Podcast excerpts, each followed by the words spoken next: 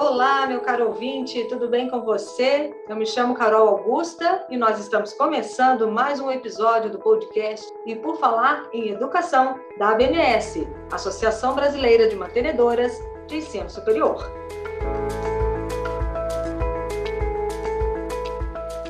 A pauta ambiental está se tornando cada vez mais urgente. 2021 foi um ano marcado por eventos climáticos extremos em todas as partes do mundo. Aqui no Brasil, de um lado, nós temos o desmatamento, enchentes, uma seca histórica, incêndios, degradação de biomas, ameaças aos territórios de povos tradicionais e alertas de cientistas sobre a emergência climática. Já do outro lado, nós vemos acordos entre países para reduzir a emissão de gases do efeito estufa, mais consciência e também boas práticas entre as empresas e vozes ativas na sociedade civil, mostrando a necessidade de mudanças profundas no nosso modelo de desenvolvimento. E nós também estamos em meio a uma pandemia, o que escancara ainda mais a fragilidade humana. A COP26, que é a Conferência Climática da ONU, realizada em Glasgow em novembro de 2021, mostrou que os líderes mundiais e as corporações precisam tomar medidas drásticas para enfrentar o aquecimento da temperatura na Terra no nosso planeta. E também há coisas que nós podemos fazer coletivamente em nossas vidas, no nosso dia a dia, para fazer a diferença. Então, nós vamos falar aqui sobre o papel das instituições de educação superior na pauta ambiental. Nosso time de hoje, aqui temos convidados o professor Celso Misquier, diretor-presidente da BMS, Mauro Pires, sociólogo e analista ambiental, e Rubens Martins, especialista em políticas públicas e gestão governamental, servidor do Ministério da Educação. Sejam todos muito bem-vindos. Celso, tudo bem? Como é que você está? Olá, Carol. Prazer estar aqui de novo com os nossos amigos ouvintes para falar de um tema fundamental para o futuro do mundo, né? a questão da educação ambiental, e também pensar como nós, gestores de instituições de educação superior, vamos poder ajudar nesse esforço de conscientização. É, quero dizer que é uma honra estar aqui para debater esse assunto com o Dr. Mauro Pires e também com o meu querido amigo Rubens Martins, que, como eu, é um amante dos livros, né? É, e que de longa data se dedica ao estudo desse tema, portanto, vai ser um debate certamente muito profícuo para todos que estão nos ouvindo. Com certeza, Celso. Sempre os nossos convidados trazem muitas experiências e muitas informações valiosas para os nossos ouvintes, né? Mauro, como você está? Tudo bem? Tudo em paz? Olá, Carolina. Queria agradecer aí o convite da BMS, estar aqui com, com você, com Rubem também, amigo, querido amigo de longa data, professor Celso, que a gente, é, que eu já conhecia, né, de fama, e já tive a oportunidade de encontrar em alguns eventos, e agora fazendo essa participação aqui com vocês. Estou tudo bem, né? A expectativa de, de contribuir, de debater com vocês aqui uns temas que são muito importantes né, para todos nós, e, e, você já anunciava isso aí na sua, na sua fala, Carolina. Muito obrigado novamente. Nós que agradecemos, Mauro. E Rubens, como você está? Tudo em paz? Olá, Carolina, boa tarde. Boa tarde, meus amigos Mauro e Celso. É, obrigado pelo convite. Está tudo em paz, graças a Deus, em meio à pandemia, mas todos nos cuidando, né? Exatamente, é isso que importa. Bom, vamos começar então o nosso debate. vou começar com o Mauro. Mauro, você então é sociólogo, analista ambiental, podia nos explicar um pouquinho por que, que a gente sempre traz essa pauta, né? A gente sempre discute a questão ambiental, essa crise. Você pode contextualizar um pouquinho para o nosso ouvinte qual é o momento que nós estamos vivendo hoje com relação ao meio ambiente? Então, Carolina, essa é uma ótima pergunta, né? Quer dizer, em que ponto que nós estamos? É, Para falar sobre isso, é importante lembrar um, um aspecto fundamental que é o conhecimento científico né, sobre o ciclo da água, o ciclo do carbono, né, do, do, sistema Terra, portanto, do nosso planeta, e a relação né, nós, seres humanos, temos com esse planeta.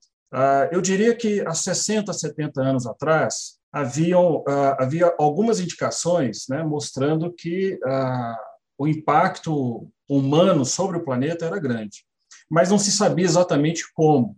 Passadas décadas e décadas de estudos, né, é, estudos inclusive realizados por inúmeras organizações, instituições de pesquisa de vários continentes juntos, demonstrando que, é, de fato, esse impacto é muito forte. Né? Você, na sua abertura, já comentava sobre, de um lado, né, temos aí secas e, de outro lado, frio extremo. Em alguns lugares temos tempestades, em lugares que, em geral, não havia tempestades. Né? Aqui, por exemplo, no litoral brasileiro, nós não tínhamos tempestades como a gente é, começou a, a, perceber ali no sul do país. Né? É, então, é, vai ficando claro para todo mundo que, é, de fato, estamos enfrentando né, inúmeros desafios ocasionados aí pela nossa, pela forma que nós lidamos com o, os recursos naturais, lidamos com o planeta. Então, é na área da mudança climática, talvez esse, essa área seja mais, digamos assim, aquela que é, engloba toda a, toda a população, e, e, ela se transborda né, é, em episódios como esse que você comentava. Temos também problemas relacionados à biodiversidade. Né, o nosso planeta, é, enfim, é um, é um, é, um, é um grande celeiro de biodiversidade, mas isso vem se reduzindo né, em razão do impacto né, que o nosso estilo de vida provoca nas diferentes formas de vida. Né? E é, a, somente aqui no Brasil nós temos os biomas continentais e temos também o, o, nosso mar territorial, né, da plataforma continental. E aí percebemos que nos oceanos, aliás, estamos na década dos oceanos, percebemos como é que esse impacto né, do lixo, da acidificação dos oceanos, vem ocasionando aí problemas para a própria biodiversidade. É, temos problemas também com a própria água. Né? A água é um recurso vital para a vida, aliás, não é por outra razão né, que as pesquisas espaciais, né, seja da NASA, de outros países, procuram exatamente água em outros planetas, porque ele é um recurso essencial para a vida como nós conhecemos. E, infelizmente, né, quer dizer, as reservas hídricas né, disponíveis, elas é, cada vez mais é, poluídas, né, geralmente com muita dificuldade de acesso. Então, não é por outra razão que se fala né, que neste século será um século marcado também pela crise hídrica. Então, eu diria que esses três grandes componentes, mudança climática de um lado, biodiversidade de outro e recursos hídricos, dão uma dimensão dos problemas que nós, é, infelizmente, criamos pelo modo de vida, né? um modo de vida baseado numa, em certa medida, num super consumo, né? E, e, isso impacta, né? A, a, natureza sofre com essa degradação. Então, eu acho que nós chegamos nesse momento, é, exatamente nessa circunstância, mas acredito também que é possível a gente alterar, né? Isso eu até gostaria de escutar Uh, os professores aqui, quer dizer, que trabalham com educação, né, e eu, eu observo que a educação, sobretudo o ensino superior, tem aí um papel relevante. Né? Então, queria ouvi-los também a esse respeito, porque, é, quem sabe, uma ação coordenada, uma ação entre diversos segmentos das empresas, do setor governamental, temos aqui um gestor governamental, pode é, mencionar esses aspectos, como também com o setor da educação, para a gente né, caminhar em direção a um padrão de vida diferente, né? aquilo que a gente chama de uma sociedade sustentável. Legal, Mauro. Bom, já que você questionou aí os nossos professores, eu já passo a bola para vocês para já entrarem no clima aí do podcast e já falarem como é que tem as instituições aí. Engraçado, Mauro, enquanto você falava sobre a crise hídrica, eu ouvi dizer que vai chegar um tempo em que a água vai ser mais cara que petróleo no mundo, né? Então, realmente, a gente tem que ter muito cuidado. A gente tenta ensinar isso nas gerações futuras para os nossos filhos, mas parece que não adianta, né? Você faz, mas ainda assim precisa muita conscientização. É uma coisa impressionante. E aí vem todo esse trabalho da educação ambiental. Professor Celso, com você. Olha, eu acho que o Mauro levantou a bola aqui, então eu vou tentar cortar pelo ângulo das instituições particulares. É claro que o, Rubens tem muito a, a comentar também das políticas públicas, mas é, deixa eu lembrar aqui que é, nós na BMS temos é, feito um trabalho de estímulo aos projetos de responsabilidade socioambiental, que inclusive constam como é, item de avaliação nos formulários de é, recredenciamento, credenciamento e recredenciamento das instituições, nós da BMS temos o nosso prêmio de responsabilidade social já há muitos anos, e, e ele é, vem incluindo cada vez mais um destaque para aqueles projetos ligados à área de educação ambiental. Eu acho que essa é uma iniciativa que, inclusive, merece ser ainda mais aperfeiçoada nas próximas edições da nossa campanha, né, da Semana de Responsabilidade Social, que é patrocinada pela BMS há muitos anos. Nós temos o selo de responsabilidade social para aquelas instituições que demonstram o cumprimento dessas atividades. Agora, eu queria eh, alertar, na verdade, marcar, né, sublinhar uma oportunidade para as IES. Agora, com a obrigatoriedade da curricularização da extensão, dos 10% de extensão obrigatórios dentro da matriz curricular, é uma grande oportunidade para as instituições trabalharem a extensão universitária à luz dessas questões trazidas pelo Mauro. Dizer, por que não trazer para dentro da sala trabalhos é, de extensão com a comunidade que, que, que, que, que discutam essa questão da biodiversidade, das mudanças climáticas. Eu acho que nós todos temos uma grande oportunidade de incluir no currículo projetos de extensão ligados à questão ambiental. É, essa obrigatoriedade é até o final desse ano, mas certamente vai impactar bastante o desenho dos projetos pedagógicos daqui para frente. Eu acho que essa é uma oportunidade de pegar essa preocupação que é global, planetária, e transformar em ações concretas ligadas à comunidade. E aí cada gestor vai poder criar o seu projeto, muitas vezes de forma transversal, com vários, vários cursos, né? não só os cursos específicos da área de ciências ambientais, né? saúde, mas também toda a paciência social, toda até mesmo a tecnologia cada vez mais importante para lidar com essas questões. Então, eu penso que é uma oportunidade que nós temos como educadores de aproveitar esse momento de repensar currículos e matrizes curriculares para incluir uma extensão voltada para essa responsabilidade ambiental. Interessante, Celso, que você trouxe uma questão muito mais ampla do que a ambiental, é social. Né? Então a gente pensa que não, mas o próprio saneamento básico, né, já tá, já teria consequências para o nosso meio ambiente, para o nosso planeta. Inclusive, tem um documentário do Bill Gates mostrando que é um homem riquíssimo, né, investindo nessa questão do saneamento e, consequentemente, tentando salvar o planeta. Mas, então, como você falou das instituições particulares, eu queria ouvir do Rubens em questões de políticas públicas, o que pode ser feito nesse sentido. Carol, antes de, de tocar na questão das políticas públicas, eu queria ampliar um pouco mais o comentário do professor Celso, do professor Mauro, em relação às instituições. Por quê? De, de, de, de ensino, né? de educação superior. Sejam elas públicas, sejam elas particulares. Né? Eu acho que, acredito que as instituições particulares ainda têm uma, uma responsabilidade ainda maior pelo número de alunos que elas, que elas têm matriculados, né? elas respondem um percentual acima de 70% das matrículas no, no Brasil da educação superior, ou seja, atingem um público muito variado, de jovens recém-saídos do ensino médio até pessoas mais velhas, numa segunda graduação, que voltam.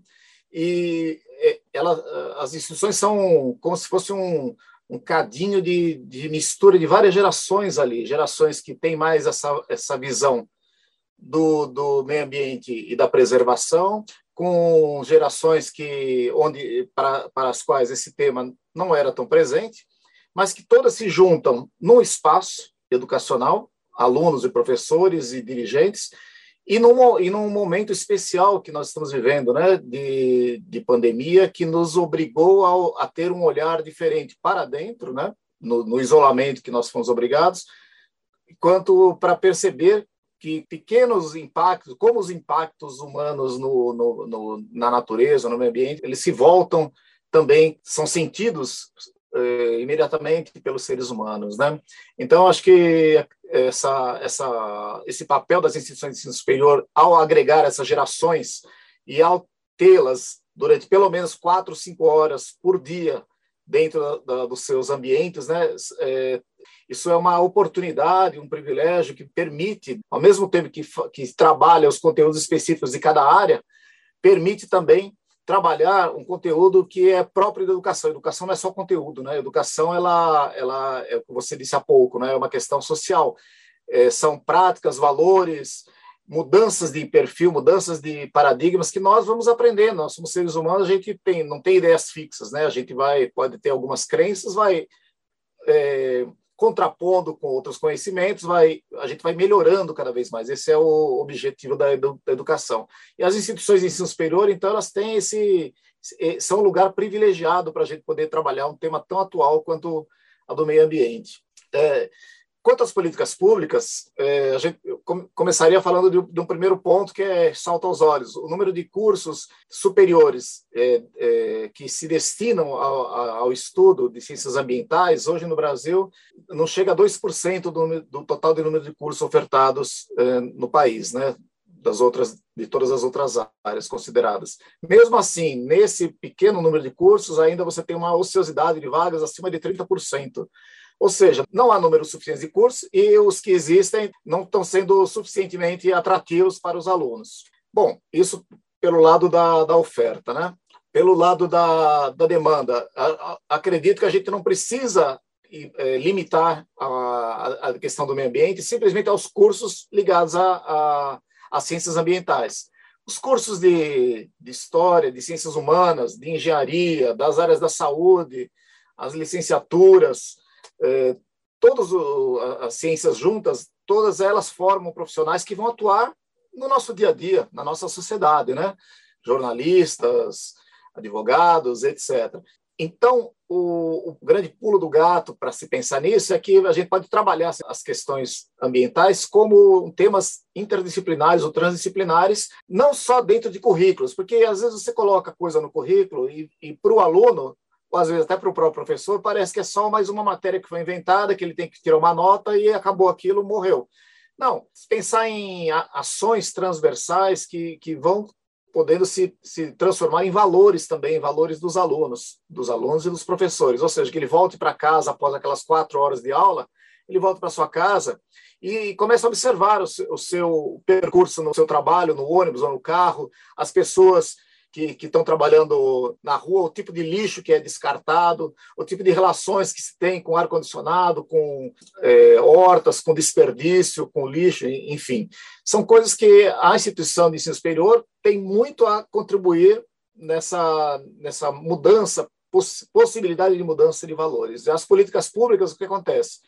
Ao invés de se limitar simplesmente a definir regras, padrões, eles já existem. Nós temos hoje a Política Nacional de Meio Ambiente, Política Nacional de Educação Ambiental, nós temos, como o professor Celso falou, os padrões de qualidade que exigem que as instituições trabalhem esse tema, mas tudo isso é formalidade. O que é o que podia haver é, dentro, por exemplo, de, de órgãos dentro do Ministério da Educação, é, políticas que não sejam de lei, mas é, políticas de incentivo a que instituições que trabalhem com esse tema sejam mais valorizadas e tenham mais um fast track, digamos assim, um caminho mais pontuadas positivamente nas avaliações, mostrando que, para além de um conteúdo formal de uma educação, de cumprir tabela de regras do MEC, demonstra a sua responsabilidade. É isso. Muito completa a sua resposta, Rubens, e alarmante os números que você trouxe, né? Essa questão da oferta dos cursos e tal. Mas isso que você falou dos currículos, inclusive, nós já tratamos em outros episódios aqui no nosso podcast sobre essa questão da inovação ah, com relação aos conteúdos educacionais.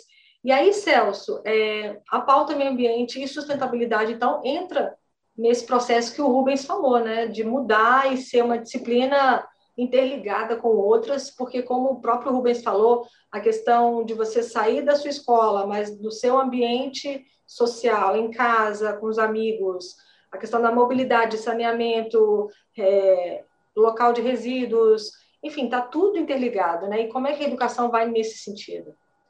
Então, hoje em dia, a questão principal é, do desafio da inovação é como gerar mais engajamento dos estudantes com o ambiente de aprendizagem, com o processo de ensino-aprendizagem. Hoje, a gente vive uma economia é, da, onde chamam da economia da atenção, mas eu prefiro chamar de economia da falta de atenção, porque nós ficamos aqui é, sequestrados, né? a nossa atenção é sequestrada é, pelas redes sociais, pelo, pelo, pelo algoritmo, pelo aplicativo, e a verdade é que nós temos que fazer com que o ambiente da escola e da universidade seja atrativo para o aluno, para que ele possa desligar, ter a coragem de desligar o celular durante uma hora de aula. Isso hoje não é qualquer professor que consegue é, pedir desliguem os celulares e isso de fato acontecer na prática durante uma hora de aula. A solução para isso, claro, é que a aula seja, né, que você tenha a capacidade de engajar o estudante. E uma das maneiras de engajar o estudante com o processo de aprendizagem é trazer problemas reais, questões que efetivamente o aluno conhece e tem dificuldade de lidar. Então, hoje você no Rio de Janeiro, por exemplo, é muito fácil dar uma aula sobre a questão é, das encostas é, da região serrana, tendo como exemplo concreto o que acabou de acontecer na cidade de Petrópolis, né, fruto de uma série, é, digamos assim, de, de descuidos, né, de, de, de desleixo né, das autoridades durante muito tempo a respeito do, do, do, assunto. Mas aquilo que poderia se encaixar em questões climáticas ou, ou, ou questões urbanas, ela trazida para a sala de aula num contexto é, de um problema a ser resolvido né, envolvendo os estudantes, com metodologias ativas, com debate, com, com pé no chão, né, de visitar o local onde isso aconteceu, uma campanha de engajamento para ajuda às vítimas é, da, da, das enchentes em Petrópolis. Isso tudo tem muito mais chance de êxito, né, de, de trazer a atenção do aluno, do que tentar ensinar a teoria é, a teoria de Gaia, ou, ou, falar sobre educação ambiental num, num, sentido muito mais teórico do que prático. Então, o desafio para nós, educadores, resumindo e sintetizando, é fazer com que esses grandes problemas que são sentidos literalmente na pele, né, aquecimento global, essas coisas que são sentidas por cada um dos estudantes venham para a sala de aula como projetos concretos de aplicação de conhecimentos. Eu acho que se nós conseguirmos trazer para dentro da sala de aula essas questões de uma forma ativa, nós vamos ter muito mais chance de êxito, não só é, do aluno se engajar no processo de aprendizagem, mas também deles poderem atuar em projetos concretos, saindo da universidade, com uma nova consciência para essas questões, que isso, no fundo, é fundamental, né? sem negacionismo, respeitando a ciência, entendendo que é, esses desastres naturais estão batendo na nossa porta é, numa velocidade crescente, e é uma realidade que as universidades não podem se distanciar. Com certeza absoluta, Celso, não pode mesmo não. Agora, Mauro, é, a gente está vivendo aí um momento de pandemia, né, Covid-19. Na sua opinião, isso fez aumentar o debate sobre as questões ambientais? Ou você acha que não é possível fazer alguma conexão? Existe ou não uma interligação? Olha, essa é uma ótima pergunta, né? Quer dizer, em que medida, né, o aparecimento de um vírus desconhecido, né, é, se, se, associa à questão ambiental. Bom, é, são vários estudos, né, e, e, o professor Celso fez agora um comentário que eu acho essencial para o nosso debate, que é a aproximação entre a questão ambiental e, e a ciência. Nós devemos muito à ciência, ao conhecimento científico, o, o que se sabe hoje a respeito dos ciclos, né, dos ciclos ecológicos que mantêm o, o nosso planeta ser né, do, jeito, do jeito que é. Então, há estudos dizendo que quando aumenta-se o desmatamento, quando as áreas urbanas vão cada vez mais ocupando aquela área que era de floresta, quando as plantações né, entram em áreas que eram né, de vegetação nativa, é claro que a natureza, a biodiversidade ali estabelecida, ela também se adapta, ela também se modifica em razão daquilo. Às vezes leva à extinção, ou às vezes uma espécie né, sai do seu habitat natural e acaba ocupando um território que, que lhe é novo. Então, quer dizer, em certa medida é possível dizer né, que esse coronavírus também ele é decorrência desse, desse tipo de, de dinâmica, né, dinâmica ecológica a qual todos nós estamos submetidos. E mas como é que a gente sabe disso? A gente sabe a partir do, do empenho, né, da pesquisa, é, a partir do, do avanço científico. E é nesse ponto aí que eu considero que a, a, a, contribuição também do ensino superior é bastante notável. O professor Celso falava agora como que é possível, né, a partir de um caso concreto, né, e se falava a respeito da, da triste realidade né, que acometeu a, a região lá de Petrópolis, para lidar com o, o dia a dia né, do ensino superior, lidar com questões ambientais em vez de ficar discutindo manual, ficar discutindo apenas o, o, o digamos assim, o, aparato institucional. Professor Rubens, da mesma forma, né, lembrando como que é essencial que a, a, a, legislação ambiental, a política ambiental, não seja apenas de é, estabelecendo regras, estabelecendo normas, né, ela passe também a ser um elemento de estímulo. Eu diria que nós temos aí um ótimo desafio, eu diria uma, uma ótima plataforma que eu acho que é, é útil para todo mundo.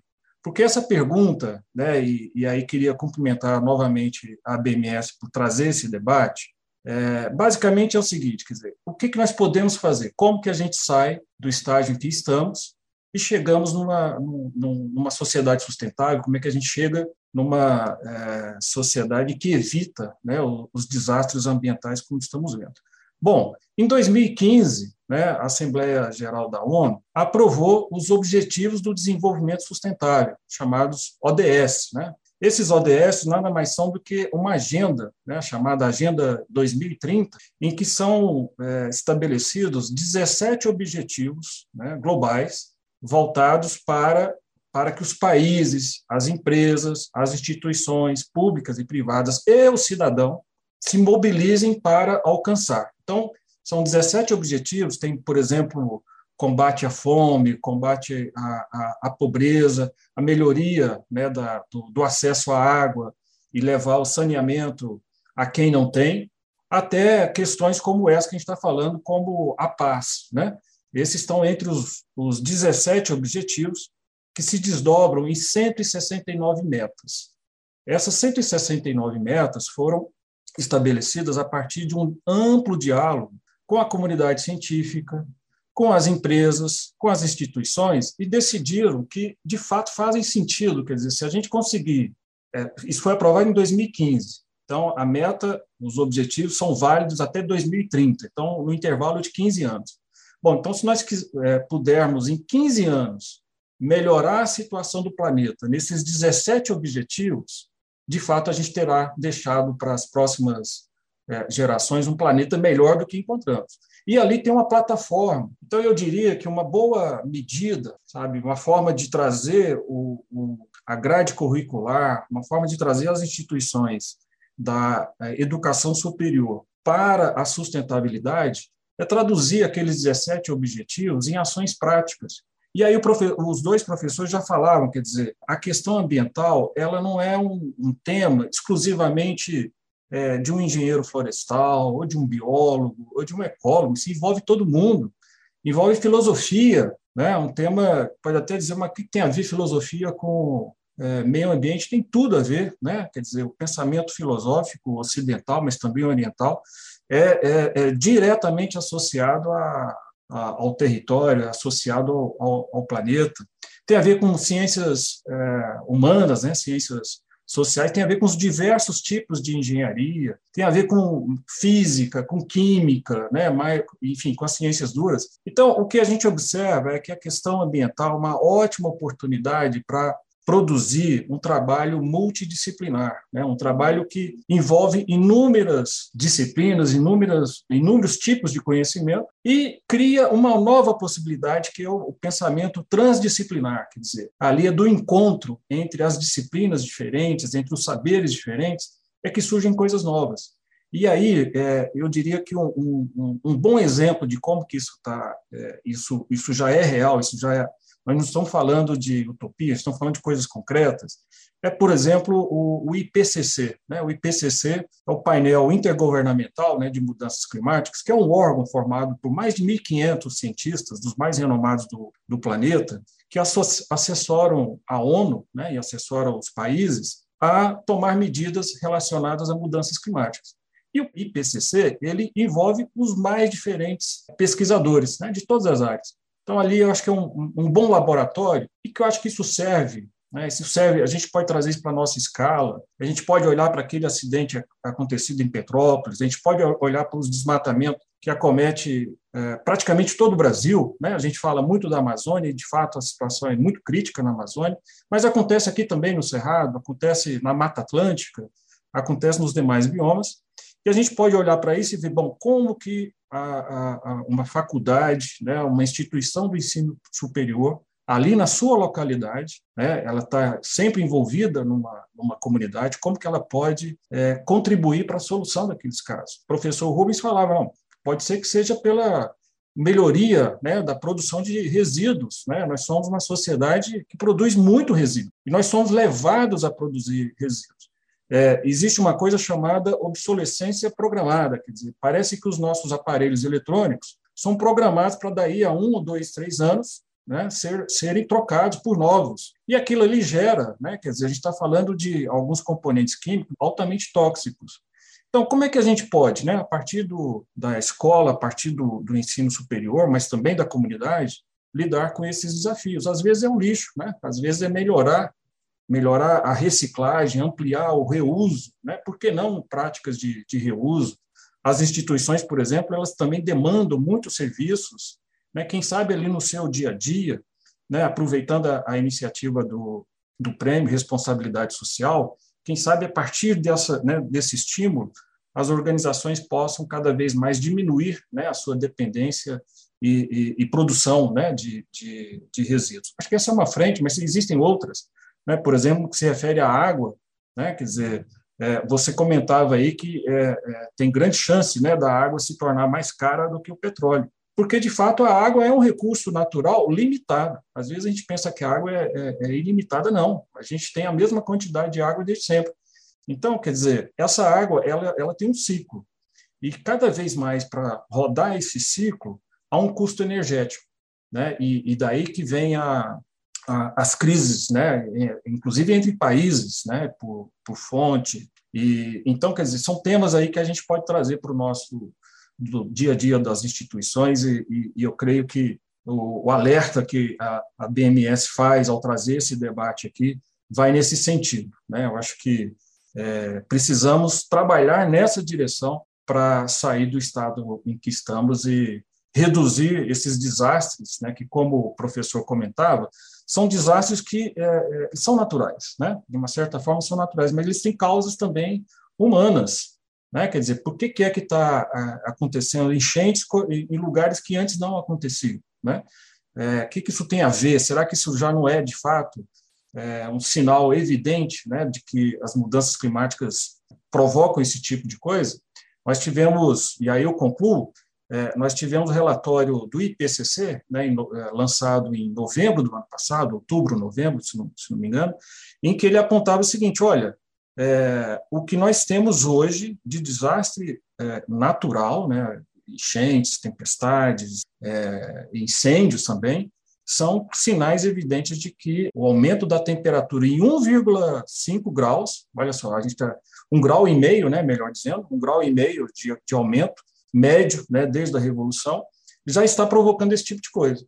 Alguém pode dizer, bom, mas um grau e meio, isso é, é pouca coisa, né? eu suporto. Mas é, isso é uma média. Em alguns lugares não é um e meio, em alguns lugares pode ser 10 graus, em outros lugares pode ser menos graus, entendeu? Quer dizer, pode ter, em vez de ter é, exclusivamente o aquecimento, pode ser esfriamento também. Então, acho que são coisas aí que a gente precisa considerar para a nossa, nossa atuação. Excelente colocação, Mauro. Obrigada aí pela sua explicação. E eu ressalto aqui, diante desse tema, o quanto é importante trazer para dentro de casa, de ter essa consciência ambiental, do uso da água, da coleta seletiva de lixo. Eu tenho, quem me acompanha sabe que eu tenho duas filhinhas, uma de quatro e uma de dois anos. E de vez em quando elas pegam um papel aqui em casa e querem sair rabiscando. Eu falo, não, Cada papel é uma árvore, brincando para ela, tentando trazer já essa conscientização que é tão importante.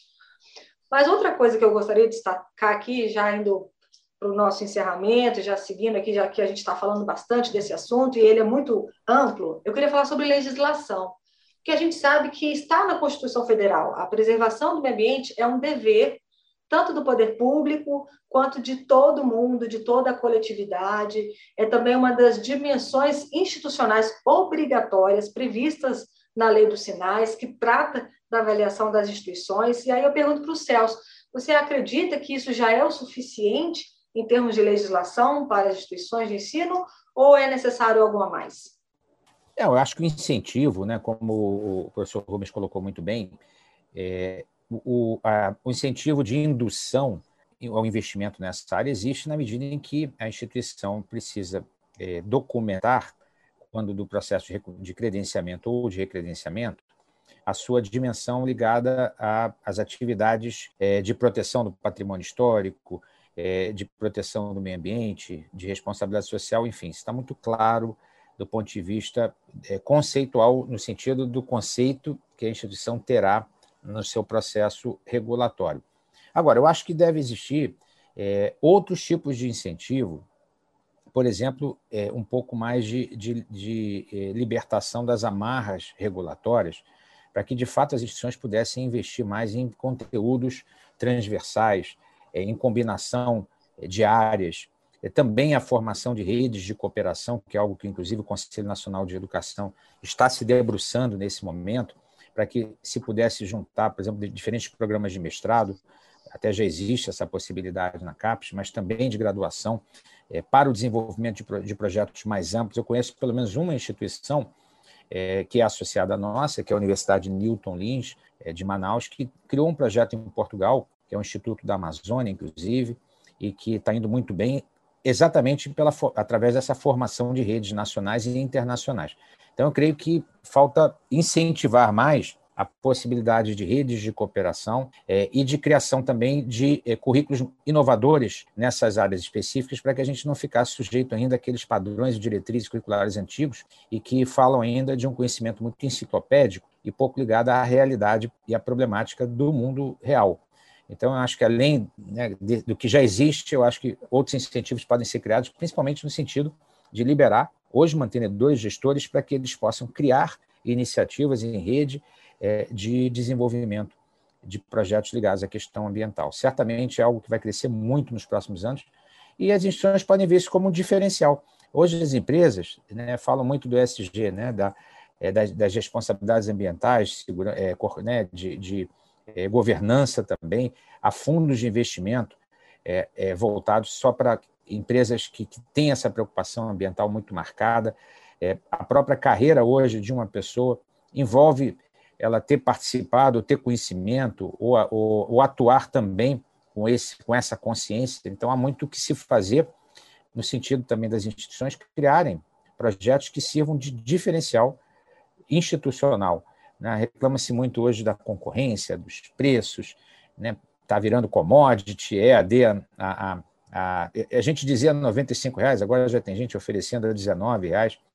Então, é, é, uma maneira de sobreviver desse oceano vermelho, né, que é um enorme desafio, é criar diferenciais. Eu acho que o investimento na questão ambiental, o foco nessa área, a dedicação e criação de programas específicos pode ser também um fator concorrencial importante. E olha que é isso que eu estou dizendo, não é só o apelo pela consciência social, é uma maneira de ganhar dinheiro também.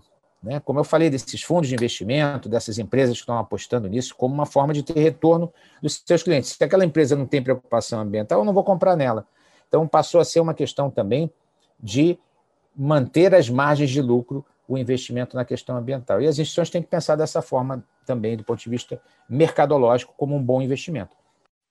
Muito bom essa colocação, Celso, para que as pessoas, as instituições pensem um pouquinho mais, não só numa questão ambiental, social, mas também financeira, por que não? Bom, é, a gente já vai estar encaminhando aí para o final do nosso podcast. A gente sabe que 2022 é um ano de eleições, para a gente ouvir um pouquinho a opinião dos nossos três convidados, é, vocês acham que é possível exigir dos candidatos é, boas propostas para o meio ambiente, ter essa preocupação, Rubens? Carol, isso com certeza, né? Porque a gente tem visto, principalmente, eu sempre vou, vou insistir, você falou das suas filhas, eu vou insistir nesse ponto, é criação de valores, né? Você cria valores na sua casa, na família, depois na escola básica e a educação superior não deixa de ser é um adulto mas o adulto ele não, não a gente não está terminado né nós somos sempre pessoas em mutação e tentando melhorar nosso nosso nível educacional de conhecimento e nossas relações com o meio ambiente né então, uh, e é claro, e além de, da questão do valor, a questão, outra questão é a questão da, das gerações, a geração das suas filhas, como a geração dos jovens que estão entrando hoje no ensino superior, é uma geração que tem a informação na palma da mão, literalmente. É muito rápido, eles conhecem, eles podem não ter ainda o poder da reflexão total sobre aquilo, mas a informação está lhe dada. Isso está tá cada vez mais popularizado na, na população em geral, mesmo nas, nas classes mais humildes, mais é, necessitadas, as pessoas têm pelo menos um celular e têm informação. E isso vai, tenho certeza, vai se refletir na cobrança de, da, das, das, propostas políticas que a gente tem para o Brasil agora em 2022, no momento de, de, super, de superação de, de, um momento ruim, né, de pandemia, de divisões, um momento de esperança, e, e onde essa questão, de novo, essa questão ambiental, é, por conta até da pandemia, como o professor Mauro colocou, ela vai, ela vai ser, vai ser colocada, vai ser cobrada. A gente vê qualquer notícia que fale sobre a Amazônia, sobre qualquer área de proteção ambiental, ela tem uma repercussão grande, mesmo para nós que estamos em áreas urbanas, às vezes, né? E está tão, tá tão distante, mas é uma coisa que sensibiliza.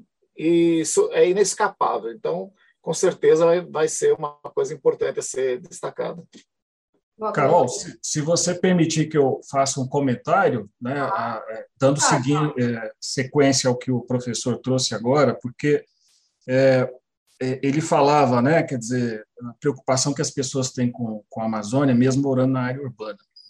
Repare, por exemplo, é, o que a gente vê agora com, com esse episódio, né, acontecido em Petrópolis, é, isso também está associado.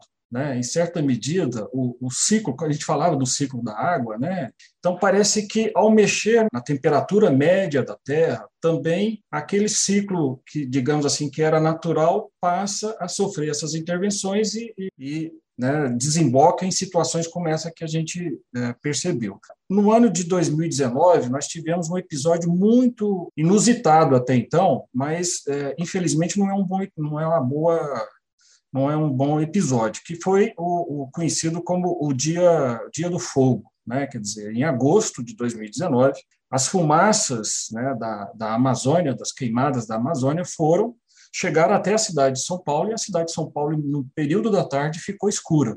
E ali era exatamente, não tem, não, não tem como negar que aquilo ali é, era uma fumaça vinda exatamente das áreas queimadas na Amazônia. Então, quer dizer, mesmo a cidade mais urbanizada, né, mais é, densamente ocupada né, do país, é, a mais de 1.500 quilômetros de distância, se, se não mais, eu estou jogando por baixo, é, sofrendo ali de imediato né, um, um, as consequências da, do, do desmatamento e, e também da, das queimadas.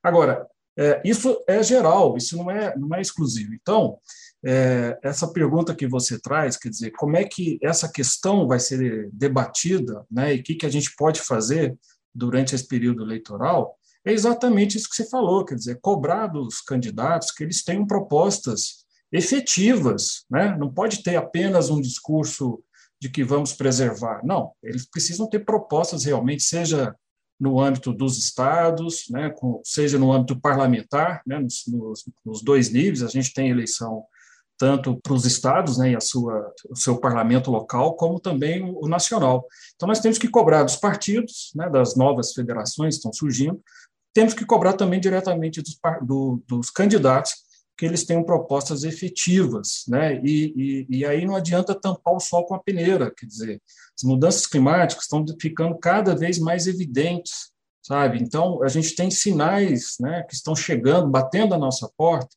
é, demonstrando que nós precisamos né, mudar de da forma como a gente lida com os recursos naturais, como é que a gente lida com o tema ambiental, seja água, seja mudança climática. Então, eu diria que está aí uma ótima oportunidade, né? Você perguntava mais cedo o que, que a gente pode fazer, como que, que se engaja nessa, é, nessa mobilização. Está aí, está aí uma ótima oportunidade, né? 2022, a gente ter uma atuação mais ativa né, junto aos candidatos, os partidos, para que eles tenham propostas efetivas né, para uh, melhorar a, as condições ambientais do, do planeta. E, e, nesse caso, novamente, quer dizer, eu acho que as instituições também têm uma janela, até queria escutar o professor Celso, quer dizer, tem aí uma janela né, para levar esse debate também para dentro da, da, sala de aula e, e, fazer aquilo que ele comentava, quer dizer, como que a, a instituição, né, no seu meio, na sua comunidade, pode ter uma, uma contribuição muito efetiva para a nossa cidadania.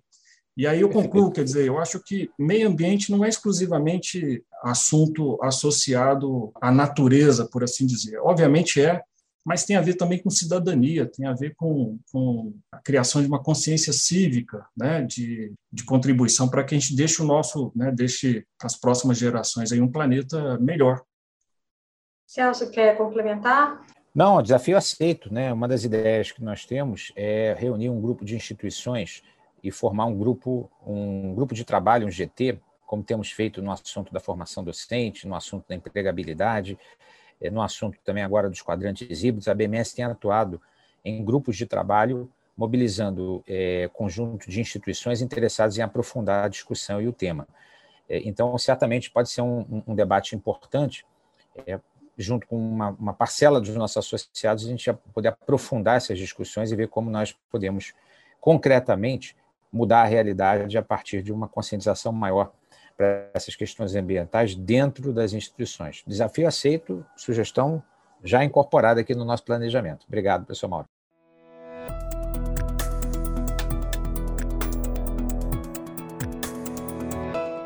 Maravilha. Bom, como a gente sempre faz no nosso podcast, para finalizar, eu gostaria de saber dos nossos convidados as indicações de livros, artigos, filmes, enfim, qualquer coisa que esteja aí ligada ao nosso podcast, ao nosso tema de hoje, que trata aí sobre o meio ambiente, educação ambiental. Rubens, qual é a sua recomendação? Ó, eu tenho duas sugestões bacanas, assim. Uma primeira, recentemente, nesse é, foi feito um programa do, pela Rede Globo, daquele Profissão Repórter, sobre desperdício. Eles tratam e trazem uma imagem que é muito forte é do, do, do acúmulo de roupas que são descartadas pela, pela, pela indústria têxtil de coleções passadas, roupas novas, no deserto do Atacama. Então é uma visão, parece de um filme de ficção científica ou de terror, né? mas é uma realidade atual. Então acho que é, é isso é o choque desse, dessa, desse programa, acho que basta procurar no, no Google, né? é interessante. O outro é um documentário muito singelo, mas que nos faz lembrar da, daquilo que o professor Celso e o professor Mauro falavam há pouco, de que nós, a, nós faz, a questão ambiental não é sobre a natureza, nós também somos, nós fazemos parte, somos todos um sistema unidos. Né? O documentário se chama Professor Polvo. É muito bacana, muito singelo, e nos faz questionar não só nossa relação com a natureza, mas a nossa relação com as outras pessoas, com o diferente, com, com aquilo que a gente tem que preservar para continuar podendo imaginar um futuro com dignidade, com uma vida que vale a pena. É isso aí, Rubens. Eu assisti o um trailer desse filme que você indicou e realmente é muito bacana. Né? Ele mergulhando junto com o povo né? e mostrando essa harmonia que existe no planeta. Isso é fantástico. Mauro, qual é a sua indicação? Olha, em termos de livro, eu sugiro um livro do professor José Eli da Veiga, né, professor da Unicamp, agora está na USP, que se chama Desenvolvimento Sustentável, né, o desafio do século XXI. É um livro é, que eu acho que é muito interessante porque ele traz essa essa discussão, né, e, e apresenta como que realmente o desenvolvimento sustentável se constitui o principal desafio né, desse, desse novo, novo século. Mas também queria sugerir alguns sites. Né? A gente, aqui no Brasil, nós temos várias organizações não governamentais que produzem né, informações que são úteis aqui para o nosso debate. Um deles é o Instituto Socioambiental, o ISA, né, e, e tem um site que é o é, www.socioambiental.org, né, não tem o BR no, no, seu final, e ali vem informações é, recentes, né, vem notícias do que está acontecendo é, no planeta, mas sobretudo no Brasil, né, olhando para esses aspectos que nós comentamos aqui.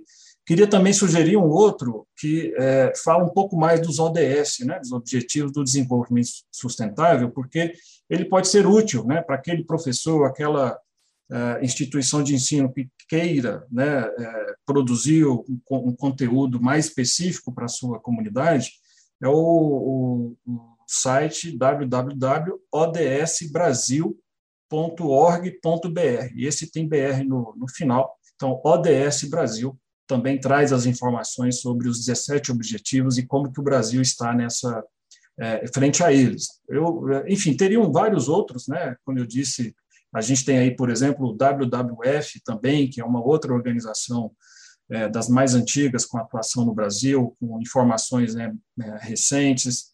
O pessoal da Mata Atlântica tem a SOS Mata Atlântica também trazendo né, informações muito muito úteis. Temos é, o IPAM, né, que produz pesquisas, né, estudos sobre a Amazônia, enfim, a gente tem um conjunto aí grande de, de, de sites e cada site né, se desdobra também em, em YouTube, em outras, é, outras formas aí de comunicação. Então, é, é, basta abrir a internet, sabe, que o estudante, o professor e o coordenador de curso vão encontrar boas referências, né, é, levando em conta, né, e aí eu concluo, quer dizer, é importante considerar que também tem muita fake news. Então, é importante aquele que vier a querer estudar o assunto, é, leve em conta aquelas instituições que têm respeitabilidade, aquela que leve em conta, inclusive, o contraditório, né? porque são, é, do contrário, a gente não faz avançar o conhecimento. Né? Então, é, eu diria que faz sentido né, bastante a gente é, saber escolher, né, já que a internet é, produz, né, oferece muita informação, saber escolher aquelas que têm mais é, são mais conceituadas, mais realmente respeitadas no, na sua coletividade. Muito obrigada, Mauro, pela sua recomendação. Celso, para finalizar? Então, eu vou, vou recomendar um e-book é, recentemente lançado pela Edux, exatamente sobre as questões de educação ambiental é, com a participação de inúmeros especialistas, é, inclusive é, o professor Rubens Martins aqui participa também, o Mauro é, também contribuiu. É, eu pude fazer a apresentação, mas é um, é um e-book de altíssimo nível, produzido pela consultoria Dux, né, dirigida pela professora Yara de Xavier, e quero aproveitar ao recomendar esse e-book, e, e, e lamento, Rubens, que não é um livro físico que a gente ama, é, mas é um livro eletrônico, eu quero é, fazer uma homenagem especial a alguém que nos inspirou a produzir essa obra, que foi o jornalista, professor, consultor Fernando Braga, que é, infelizmente no ano passado nos deixou de forma prematura, mas que sempre foi um inspirador de grandes questões é, do meio ambiente, como não só na época como jornalista, mas também na sua atuação política e mais recentemente também como um dos fundadores da Edux. Esse book foi feito em homenagem a ele, e aqui a gente merece registrar com muito carinho essa figura que é inesquecível e que certamente nesse momento estaria à frente de todos esses debates ligados à educação ambiental, já que ele era uma pessoa, é, é, apesar de, de dócil e bem-humorada, era muito combativo na sua atuação política e estaria à frente de muitas dessas iniciativas que nós conversamos hoje. Então, a ele o nosso carinho especial e a vocês, ouvintes, recomendo fortemente que conheçam esse book feito em homenagem a ele. Muito boa lembrança, Celso. Obrigada. Obrigada a todos os nossos convidados por compartilhar os seus conhecimentos conosco. E diante das recomendações, eu lembrei de um documentário que eu assisti na minha época de faculdade, chamado A Ilha das Flores. É um documentário clássico falando sobre a questão do meio ambiente. Ele é de 1989 e a gente mostra desde quando, muito tempo atrás, três décadas, já se falava sobre essa questão, essa crise ambiental que a gente precisa realmente é, nos preocupar. Mostra o quanto nós somos inteligentes, por um lado, mas o tanto que nós precisamos aprender, por outro. É isso, então. Espero que você tenha gostado do nosso podcast. Muito obrigada por nos acompanhar. Fique ligado no nosso próximo podcast. Aqui você fica por dentro de tudo sobre educação, tá bom? Se quiser mandar algum e-mail para a gente, anota aí e por falar em educação, arroba bms.org.br. Um grande abraço e até a próxima!